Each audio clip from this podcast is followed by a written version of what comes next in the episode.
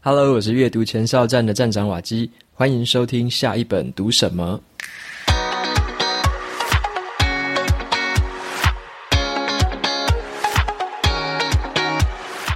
今天的节目是由喜马拉雅 APP 赞助播出。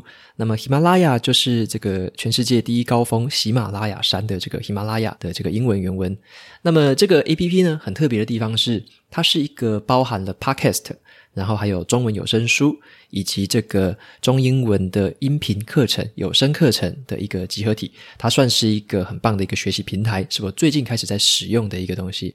我觉得这个 APP 最吸引我的地方，就是说它里面呢有找很多很多的这个世界级的大师或者是很知名的人物来合作，推出很专属的一个音频课程。举个例子，像是最近超级夯的现代版钢铁人 Elon Musk，他在上面也有一个课程。那还有一个作者叫做 Tim Ferriss，这是我很喜欢的一个外国作者，他也有一个职场的课程。那还有很多人知道的一个叫做 Seth Godin，就是一个行销大师，他在上面也有一个关于行销、关于成长的一个课程。那这些课程都是他们本人亲自录音，每个课程大概都是五到十堂的课，那从五到十五分钟不等的这样的一个小段落，组合起来就是一个很完整的一个线上课程。那这样子的一个好处就是说，你可以直接听这些人他亲自告诉你他所要教你的事情。那他们当然是讲英文的，那有一些比较有名的人物，这个喜马拉雅 APP 也有把这个东西翻成中文的一个语音版本。这个 APP 里面有两千多门的线上课程，还有五千多本的中文有声书。只要你成为 VIP 的付费会员，就可以无限畅听这些内容。那我也跟喜马拉雅 APP 特别争取了一个全台湾最高的优惠，就是六十天的免费体验期。只要你透过我的 Show Notes 连接过去之后，记得输入兑换码 Waki Read W A K I R E A D，就可以享受这个六十天的免费试用。那在六十天之内，如果你听起来不满意的话，你随时可以取消，不会被收取任何费用。那如果你六十天听得满意的话，当然你就可以持续的续约。推荐这个我最近一直在使用的 APP 给你，邀请你一起来体验。好，那么接下来的话就回到今天要跟大家介绍的这本好书。这本书的书名叫做《无限赛局》。那么这本书在我的 FB 粉专上面，二月三号之前也有在举办一个抽书赠奖的活动，总共抽出两本书给幸运的读者。如果你有兴趣的话，可以去 Show Notes 里面的连接，前往那边，然后去留言、按赞、加分享，就有机会抽中。它的作者是很知名的一个激励人心的讲者，他的名字叫做 Simon Sinek。那 Simon Sinek 有印象的朋友应该可以发现，以前他有出过一些书，可能你也有看过。前三本书分别叫做《先问为什么》，还有《找到你的为什么》，以及《最后吃才是真领导》。那么你或许也有听过黄金圈的概念了，黄金圈就是最内圈就是为什么，那中间是如何做，最外面是做什么。这个黄金圈的概念其实就是 Simon Sinek 提出来的，然后现在非常的非常的流行。然后我也觉得这个概念其实我也用在我非常多的文章跟分享里面，我也用了这样的一个层次去算是一个铺陈我自己要描述的东西，我自己要传达的东西。OK，黄金圈的概念非常的好用。那么他在这一本新书里面呢，用了一个新的名词叫做“无限赛局”。好，无限就是没有限制的意思啊，无限赛局，相反词是有限赛局。好，那这个无限赛局这个概念，我觉得诶也蛮有意思的。稍微看了一下书本的介绍之后，就吸引我读了这本书。我快速的解释一下什么叫做无限跟有限。OK，那我先讲一个有限赛局好了。有限赛局大家可能比较知道，有限赛局是什么意思？在有限的赛局里面呢，有既定而且已知的玩家，你已经知道这些人是谁喽。然后呢，会有一个固定的游戏规则。好，大家在这个游戏在开始之前都有一个共识。在我们达成了某一个目的，在某一个时间限制内达成了这个目的之后，赛局就结束了。好，例如很传统的，你就知道说足球啊，或者是棒球，还有篮球这种球类运动，就是一个有限赛局，因为它有比分嘛，有一个比数，最高分的赢。那有一个有规则的一个比赛，有裁判帮你做一个规则的判定，那你也要在时限内。尽可能的去争取高分，那这个时限结束之后，在这个时间比这比赛的时间结束之后，你就会判出胜负，所以是一个有胜负的一个结果的一个赛局。那这个叫做有限的赛局。那么相反的，就是无限赛局这个概念，好，是这本书的重点所在。无限赛局的这些玩家呢，有些是你已经知道的人，有些是你不知道的人。好，那他们彼此之间在这个游戏开始之前，其实他们没有很明确。也没有事先同意的规则，好，是一个没有固定规则的游戏哦。那这个游戏呢，也没有所谓的时间限制，是永久的，是无限的，它没有时间限制的，你可以一直玩下去。好，那这个无限赛局呢，这些玩家他们在赛局里面，他可以去打破惯例，而且他们可以去决定自己要如何选行动，他们有主动权。然后这个赛局呢，它就是没有终点线，也没有时间限制，所以其实。严格来说，没有人可以赢得任何一场的无限赛局，因为这个就是没有输赢的赛局。好，那这些玩家在这个赛局里面的目的，就是要不停的玩下去，让赛局可以持续下去。所以这个观念跟我们一般来说的认知有一稍微有一点点的颠覆。为什么？因为我们大部分的人都会觉得，人生啊，或者职场啊，还是人际关系，好像都是有限赛局，对不对？就是一定要有一个你赢我输嘛，对不对？或者你死我活这样子。所以呢，如果你是用比较有限赛局的观念在思考事情的时候，你会怎么想？你会发现说，诶，自己的人生好像你处处都要争夺这个成为第一的这个头衔，对不对？无论在商场啊、职场啊、在婚姻啊、在人际关系，你都要处处成为第一啊，因为这个是有输赢的。OK，那有些人会觉得说，有限赛局，我就是要打败对手，把任何人都当成是对手。我就是要赢得一切，对不对？那商场上我要赢得一切，赢者通吃。那人际关系也是一样，我要赢得所有人的这个注目，所有人的这个关照。好，那这样子的有限思维呢，其实反过来讲，常常会导致人们之间的这个信任还有合作，包含的这个创新的能力，遭受很大的损害。那作者他就认为说，我们很多人都把这个我们的观念变成了有限思维，在做事情。因为商场上，或者是我们常常看到这个商呃公司之间的竞争，常常都是在争夺说谁赢谁输嘛，然后一方把一方干掉这样子。好，那作者他就在这本书里面提出来说，其实这种人生或者是商场上面的事情哦，或者是包含人际关系啊，他说其实我们反而要用一种无限思维的方式去思考这个世界。那所以他在这本书里面想要强调的就是无限赛局的这个观念，有时候是比较被人忽略的。他要提醒的就是这个无限赛局的观念其实是非常重要的。好，他把这个叫做无限思维了。好，无限思维是什么意思？他就变成说，你在思考的方式就是，你终极的目标呢，并不是要打败别人了，而是怎么样让自己可以不断的更好、更进步，让你自己每一天醒来都充满了前进的动力，拥有一个信念往那边前进。所以，他如果说跟之前的那本书比起来的话，黄金圈的这个理论呢，是引导我们去找到我们自己的为什么。OK，我们的为何而战。好，那无限思维的这个概念，将会帮助你去重新定义你的工作还有人生的方向跟选择的策略。在这本书里面呢，这个作者就把他对这个无限赛局的思考方式拆解成了五个无限的思维。好，这五个无限思维分别是什么？待会我们一一来介绍。我先讲一下这五件事，五个思维哦。第一个思维是叫做要有崇高的信念。好，第二个思维是要拥有一个彼此信任的团队。第三个思维是把对手当成是可敬的对手，你要敬畏对手。那第四个是你不管是个人啊，或者是公司，在面对一些危机的时候，你这个生死存亡的这个关头，你要怎么样的去应变？好，这个就叫做存亡应变的能力。那第五个思维是叫做要有领导的勇气，你要有勇气去做出很正确的选择。OK，那接下来我一一的介绍一下所谓的这个五个无限思维跟有限的思维比较起来到底有什么差异？为什么作者这么推崇无限思维这个观念？第一个无限的思维是叫做崇高的信念。好，作者认为这个崇高的信念对个人或者是企业来说都非常非常的重要。怎么说呢？崇高的信念代表的是一件事情，就是，呃，它有点像是一个远大的愿景啊。那这个愿景呢，是可以让自己或者说让所有的团队成员们会有这个动力去为这件事情贡献，然后付出自己的时间，付出自己的精力，只为了大家一起努力达成这个愿景。那么相反的，如果你用有限的思维来思考事情的话，反而会变得不一样哦。有限思维的人会怎么想？有限思维的人，他们比较关注的是短期的利益。OK，现在能不能获利啊？接下来一两个月能不能获利？那他们追求的是一个有实现，而且能够被量化的目标，会追逐业绩啊，或追逐金钱啊，那追逐这些比较量化的目标。作者他就提到说啊，他在这个到处巡回演讲的过程里面哦，他就有跟很多的企业高阶主管做演讲嘛。那他有观察到一个现象，他说这些主管呢，他们达到了每一个这个公司帮他们设下的目标。那因此也得到了很高的这个报酬嘛，很高的薪水。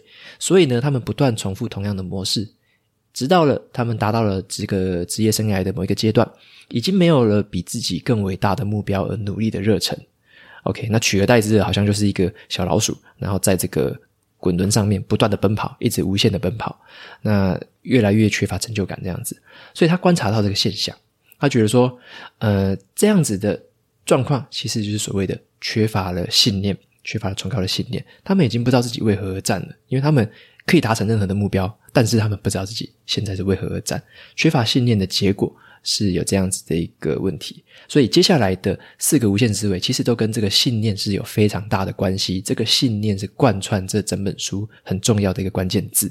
接下来我讲第二个，第二个无限的思维是叫做你要拥有一个会彼此信任的一个团队，重点是信任哦，彼此信任的团队。那么，如果你身为一个无限领导者、无限思维的领导者，你就必须要在这个组织里面或者公司里面，你要创造出一个很安全的环境，拥有安全感的一个环境，让这个团队里面的资讯的流通是可以畅通无阻的，然后让团队里面所遇到的这个错误和困难是可以被凸显出来的。那大家可以彼此互相的去借鉴，而且可以彼此的互相提供或者是接受帮助。简单的来讲，就是说你要让环境变成一个大家可以信任而且有安全感，彼此可以互相依靠、互相依赖，那互相去信任对方、支持对方的一个环境。那相反的，这个有限思维的这个领导者，他们就会想的是另外一件事情，他会觉得说，其实这个绩效跟这个结果好像是比较重要的一件事。他们反而会去很大力的奖励这些成功的人，然后惩罚那些失败或犯错的人。那这反而会造成一个小反效果了，就是呃有限思维的领导者，他们这样子营造出来的环境会比较缺乏信任感，缺乏安全感。那团队的成员之间彼此因为以结果导向嘛，竞争导向，所以团队成员有时候反而会出现彼此因为竞争，然后彼此在扯后腿。或者彼此因为绩效，然后有点大，就是看对方不顺眼啊，或者说真的你死我活的这样子，反而不是在为了公司或为了团队努力了，反而是为自己努力。那这样子的有限思维的领导者，有可能就会带出有限思维的团队成员。好，那这边的话，作者有举一个蛮有意思的商业的案例。好，他讲的这个商业案例是叫做福特公司。福特公司是一个很大的车厂嘛。那在他们之前经营的时候，有遇到一些危机，因为之前的一位执行长，他是用有限思维的这个概念在经营公司，所以他对于这个绩效非常的看重，他就会惩罚那些就是绩效做不到标准的人，大力的惩罚。那他也不喜欢听到你讲一些困难，或者讲一些你犯的错误，他不喜欢听，听到这些他就是发火。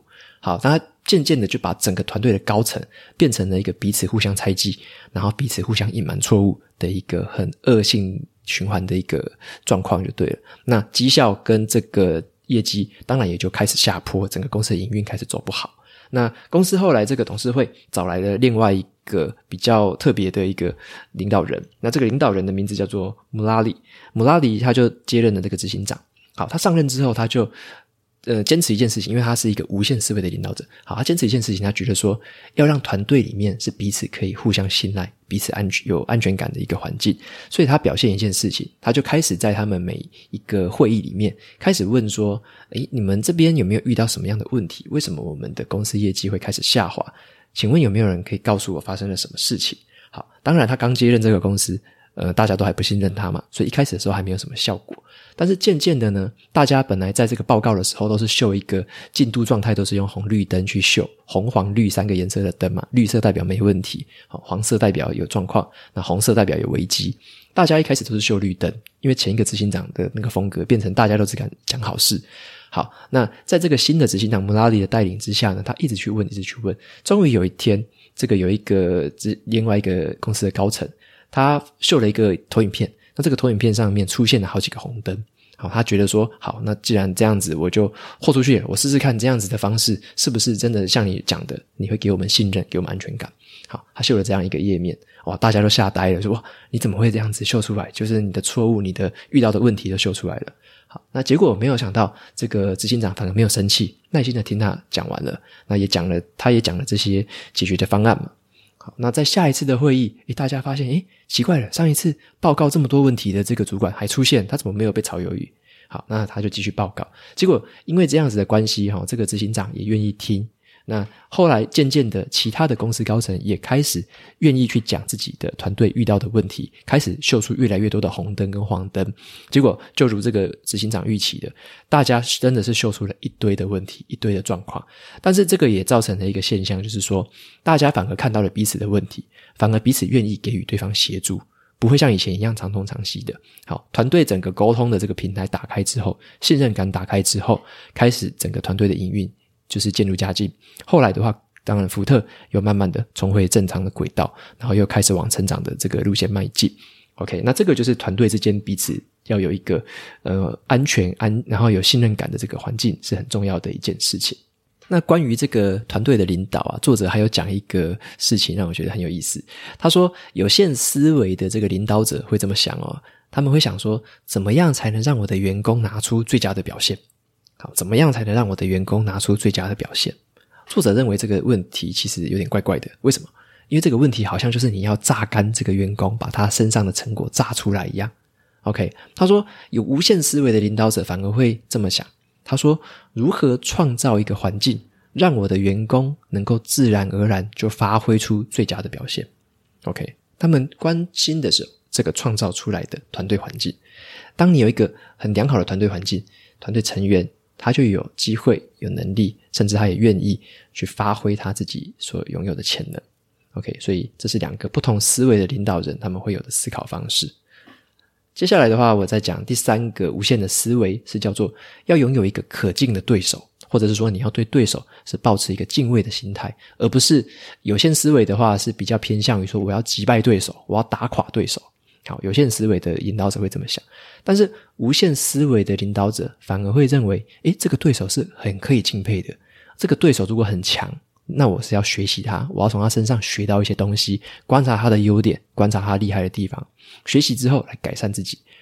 那么改善自己，也就可以让自己朝着你原本坚持的信念更前进一步。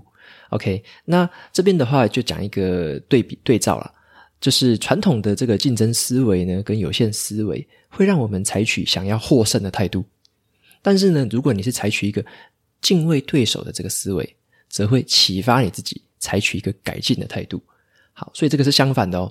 如果是有限思维的这个关注意力，会关注在这个输赢的结果上面，他会关注这个结果。但是如果你是用无限思维的心态，你会把注意力放在所谓的这个。改善自己，或者是强化自己的过程上面。当你把注意力关注回了自己身上，关注自己有没有在进步，有没有在改变，那这样子的话，你反而会朝你的信念更前进一些。OK，你不会说偏离的轨道，专门要去为了打败对手，然后做了一些原本不是在你信念的道路上的事情。OK，这样反而会让你分心。那么作者在书里面有说一个故事，我觉得就很完美的可以说明了这一个所谓的可敬的对手，或者是叫做打败对手这两种思维上面的差异哦。作者他就是有在 Apple 跟这个微软有在这些公司里面巡回演讲。那他有发现一件事情，以前在这个 iPad 的时代，OK，在 iPhone 推出来之前的产品有一个叫做 iPad，专门播音乐的。那他在这个微软公司呢去演讲的时候。发现他们正在做一个有点像山寨版的产品，叫做 Zune，Z-U-N-E 哈 Zune。那作者他在这个演讲之后啊，就接受到了这个微软的高层们哈送他这个 Zune 这个产品，然后一直跟他讲说，哇，这个产品真的很棒，比苹果那个好多少，然后规格厉害多少，啊储存容量大多少，他们一定有信心要打在这个市盘市场上一定会打败苹果。好，他们就一直跟作者这样子在讲。那作者也就说，诶，很有趣哦，这些人这么样的在乎对手，这么样的关心对手的动态，一心一意要打败对方。OK，那结果这个作者他就拿了这个润回去用。好，下一次呢，他到这个苹果公司去演讲的时候，他就发现了一件不太一样的事情，就发现，诶，这一些苹果公司的高层，他们关心的重点是在于说，诶，客户用他们的 iPad 产品有什么样的体验，有什么样的感受，客户的想法是什么，客户的感觉是什么。他们一直在想这件事情，然后也在想说：“诶，我的 iPad 能不能再创新？能不能再改善？能不能再突破以往的一些设计？”他们在想这些事情。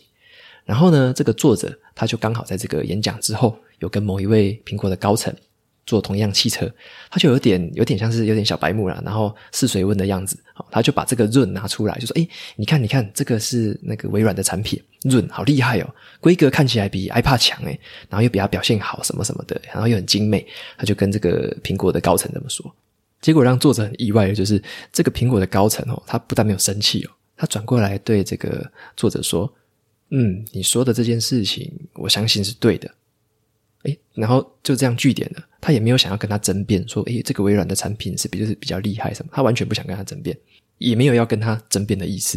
OK，所以他后来这个作者他就慢慢的观察苹果这家公司，发现了他们真的是很关注于在他们长期的这个企业的信念上面，对不对？这个苹果它就是持续的做出这个勇于创新的一些选择，然后挑战现况，而且他们就是有一个口号嘛，叫做“不同凡响”。好，所以他们一直坚持在这些自己的信念上面改善自己的产品，结果果然隔没多久，有好像隔年的样子，这个 iPhone 就推出了。那这个 iPhone 推出的时候，你知道微软还在干嘛吗？他可能还在比那个 i 那个润的规格，还在比那些东西。所以当这个苹果已经往他的信念不断的前进的时候，如果另外一个对手只是关注着要不要打败对方，那这两者之间的高下就非常明显的可以分出来了。OK，那接下来我就讲第四个无限思维。第四个无限思维是叫做这个不太好念哦，叫做攸关存亡的应变。攸关存亡的应变，就是你遇到危机的时候，你会怎么样去应对，怎么样去应变。无论是你在这个人生啊，或者是你在商场，或是你在这个工作的场合之下，你一定会遇到困难，一定会遇到挫折，或者有时候会遇到很可怕的危机。那你要怎么样去面对这些事情？例如说，有一些企业，它在遇到危机的时候，可能就开始裁员，对不对？开始降低成本，开始做一些短期目标的事情。那但是作者他会认为说，这种无限思维的企业反而会用另外一个方式想，他们会想的是怎么样离这个信念更进一步，然后你可以让你的企业做出一些改变，去为了去符合现在的局势，但是能让自己的企业持续朝信念前进。所以这时候，有限思维跟无限思维就有一个相反的一个对比。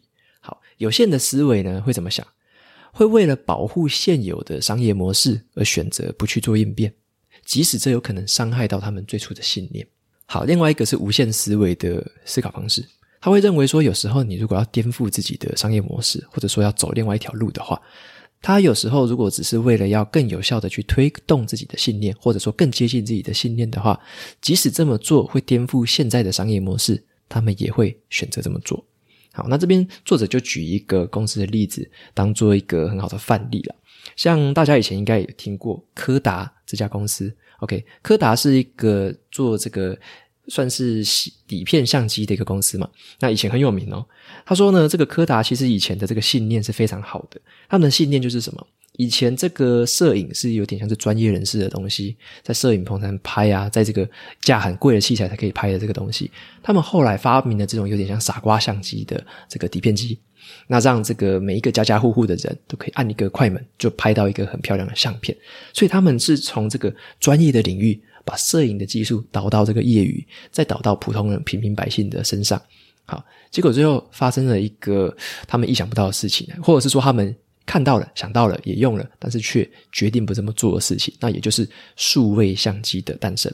好，数位相机这个技术其实也是柯达一开始就知道这个技术了，但是他们的高层那时候怎么想？他们内部的文件显示哦，高层认为说，谁会想要在这个荧幕上看数位相片呢？而且那时候的数位相片这个解析度好像也不怎么好，对不对？比起它的底片来说也不怎么好。那他们就觉得说有点鄙视这样的技术，而且他们那时候的这个底片真的是卖得下下叫。这个既有的获利模式，传统的这个获利模式早就运行很好了，他们不想要改变，不想要去尝试这些新东西，所以他们在这个领域迟迟不肯跨出他的第一步。那后来发生了什么事情？很多人也知道了，在这个 Fuji 这个富士，还有 Sharp 以及所谓的 Nikon。这几家公司后来都崛起了，就是靠着数位相机崛起。那柯达反而就是有点像走超级走下坡了。现在的柯达反而走向了一个回头路，变成了柯达服务的对象，反而又跑去服务那一些专业的摄影师。